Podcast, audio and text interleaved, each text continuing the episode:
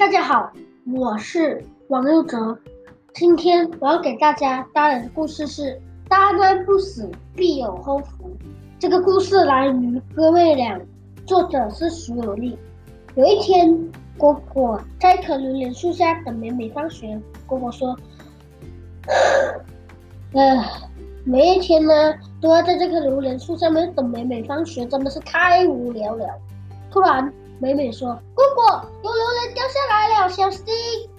嘣的一声，呼，幸好闪得快了，不然我的头顶可要开花了啊！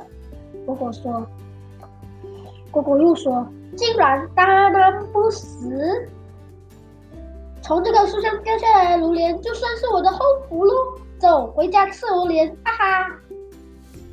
大难不死，必有后福。”意思是指逃得过大难的话就一定会得到享福的。谢谢大家。